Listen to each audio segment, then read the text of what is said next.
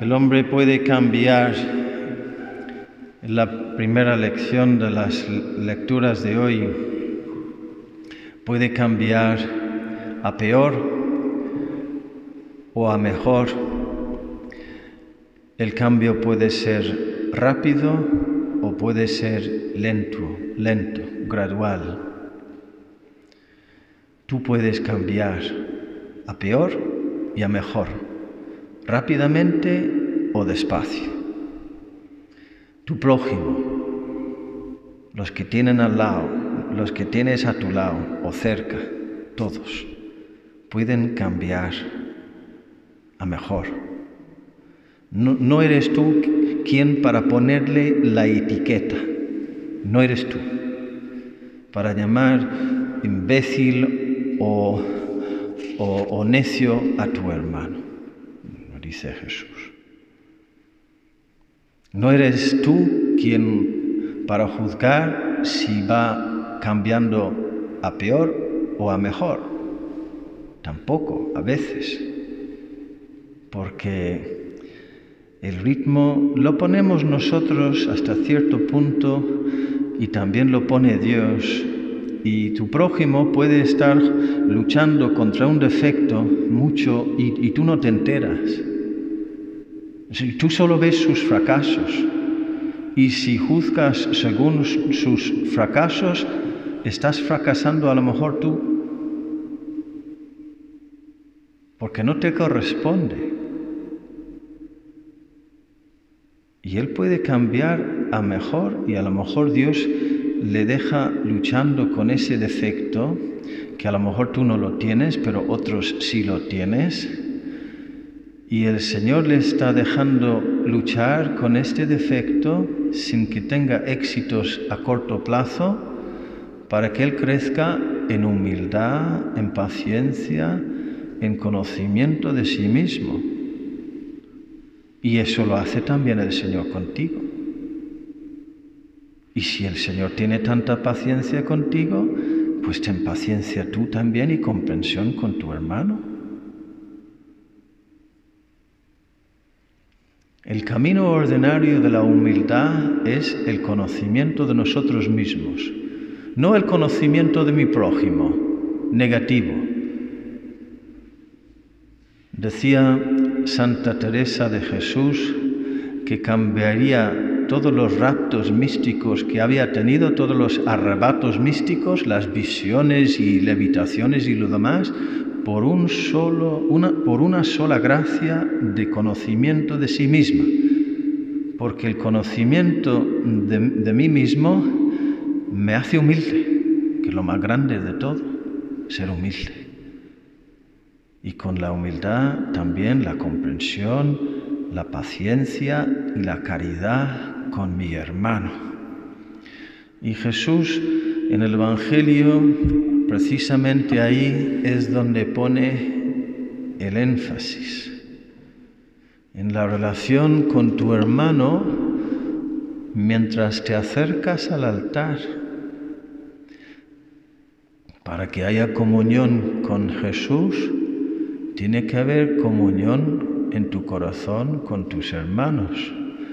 Comunión que a veces consiste en perdonar y otras veces consiste en pedir perdón y otras veces consiste en las dos cosas. Como el caso que tuvo San Juan de Ávila en la dirección espiritual de un hombre que había puesto la etiqueta en otro que habían sido amigos y, pelearon y como los amigos a veces pueden volverse peores enemigos, pues no le podía ni ver ni oír mención de su nombre. Y San Juan de, Ávila diciéndole que no, hombre, que esto no puede ser, no es según Dios, en fin, no, es para tanto, eh, pues mira, le, tienes que perdonar porque a lo mejor, porque tal, porque te está haciendo daño y el otro una y otra vez, eso no me lo pide ni Dios.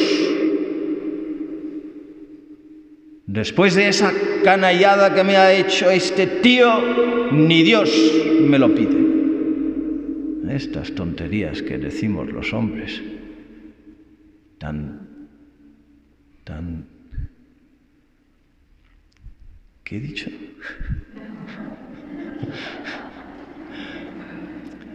tan teatreros, tan exagerados, la indignación, los indignados, todo mundo indignado. Hay un filósofo ahora que dice que el, el humor dominante de nuestros tiempos es la indignación. Hasta hubo hace unos años, no sé si andan todavía por ahí, un movimiento que se, que se autodominaban los indignados. Somos los indignados. Todo el mundo indignado. Pues este también, indignado. Que no hay derecho. Eh, no, no, hay nadie como mí y cuánto sufro. El gran víctima. Y al final San Juan de la Cruz, San Juan de Ávila, le dijo, pues mira, no, me quedo sin recursos contigo, solo te voy a pedir una cosa, como ya, como lo único que me, se me ocurre y se, se, se me queda por, por, por, recomendar, vete a la capilla y ponte de rodillas delante de Jesús crucificado y, y, estate ahí diez minutos en silencio y reza un Padre nuestro. Y el hombre lo hizo, diez minutillos. Y salió de ahí buscando a San Juan de Ávila y se le acercó con la cara pálida y con la voz temblando y diciendo, Padre, ¿me puede confesar? ¿Veis? Cuando, cuando nos quedamos en silencio, pero en silencio real, delante de Jesús crucificado, mueren los odios tontos, mueren los rencores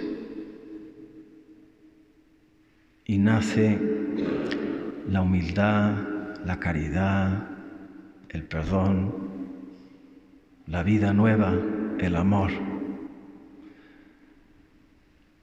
Viene bien recordar esto siempre. Ojalá tuviéramos esa experiencia todos los días. Puede producirse ¿eh? todos los días. Y más todavía en cuaresma y más todavía un viernes de cuaresma. Que así sea.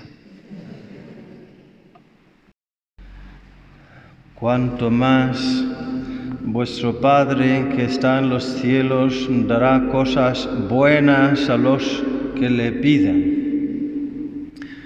En la primera lectura hemos visto, hemos oído, hemos presenciado lo que fue la oración de Esther que la Iglesia nos presenta hoy como modelo de oración y podemos preguntarnos cuál fue la cosa buena que pidió Esther, pues la salvación de su gente. Líbranos de la mano de nuestros enemigos.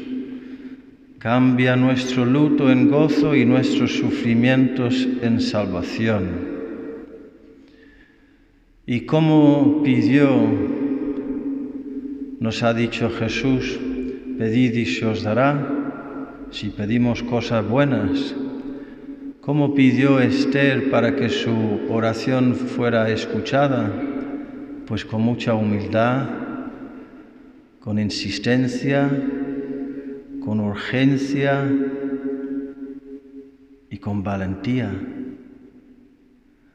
con humildad porque tres o cuatro veces se reconoce sola e impotente, huérfana.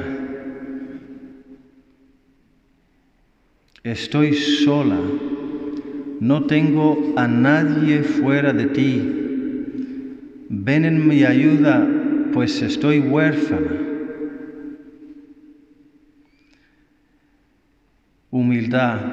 Después hemos dicho insistencia. Una y otra vez repite, ven en mi ayuda. Estoy sola, no tengo otro socorro fuera de ti, Señor, porque me acecha un gran peligro. Al comienzo hemos leído la reina Esther, presa de un temor mortal, se refugió en el Señor. Y su oración es insistente y es también urgente. ¿Cómo es eso de poner la mano en el asador. Toda la persona de Esther está involucrada en, la oración. Es una oración urgente y visceral. No es, no es distraída. No, no. Es como, como Pedro cuando se, se, hundía en el agua, gritó desde lo más profundo de su ser, Señor, sálvame. Pues así también Esther, urgente. Y finalmente, valiente, valiente, porque Esther, siendo miembro del pueblo condenado por decreto real, por decreto del rey, siendo miembro de ese pueblo, se presenta delante del rey que ha hecho el decreto, que además ha hecho otro decreto diciendo que quien se presente delante de mí sin haber sido citado o invitado, será condenada también, condenado también a la, ejecución, será reo de muerte. Y ella tiene que, eh, tiene que meterse, pues, como es ese otro dicho, la, en, en la boca del lobo. Valiente. Es valiente Esther. En medio de su pequeñez, de su temor, de su, de su impotencia, lo hace. Yo viendo mi país a veces me deprimo y, y, desespero después de lo que he visto en mi vida, cómo ha cambiado. Mi país tiene el gran honor, lo digo con una ironía amarga, de ser hasta la fecha el primer país y el único que ha votado por referéndum popular que un hombre puede casarse con otro hombre y que una mujer puede casarse con otra mujer y eso es igual que un hombre casándose con una mujer. Dos tercios, un triunfo total. Y además es el primer país y hasta la fecha también creo que el único que ha votado por referéndum popular, también dos tercios, que una madre tiene derecho a matar el bebé en sus entrañas. Y hubo una gran fiesta en las, en las eh, plazas de la ciudad capital con bailes, con saltos y con lágrimas de alegría y abrazos en música. Perdónales, Padre, no saben lo que celebran. Y viendo esta situación, España no va mucho mejor, tampoco Italia, lo siento, tampoco Estados Unidos. A ver, ¿qué más tenemos aquí?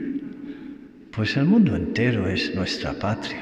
Nuestra, cielo, eh, nuestra patria es el cielo, pero el mundo entero, toda la humanidad como católicos, es nuestra, nuestra gente, nuestra preocupación. Si tenemos el corazón de Cristo y mira cómo anda, Y hoy el Señor nos, se nos presenta, se nos pone delante y, nos dice, si me pides cosas buenas, yo te las daré, pero pídemelas como Esther. ¿Rezas tú como Esther? Porque si rezas y vives como Esther, el Señor nos librará de la mano de nuestros enemigos, cambiará nuestro luto en gozo y nuestros sufrimientos en salvación. Que así sea.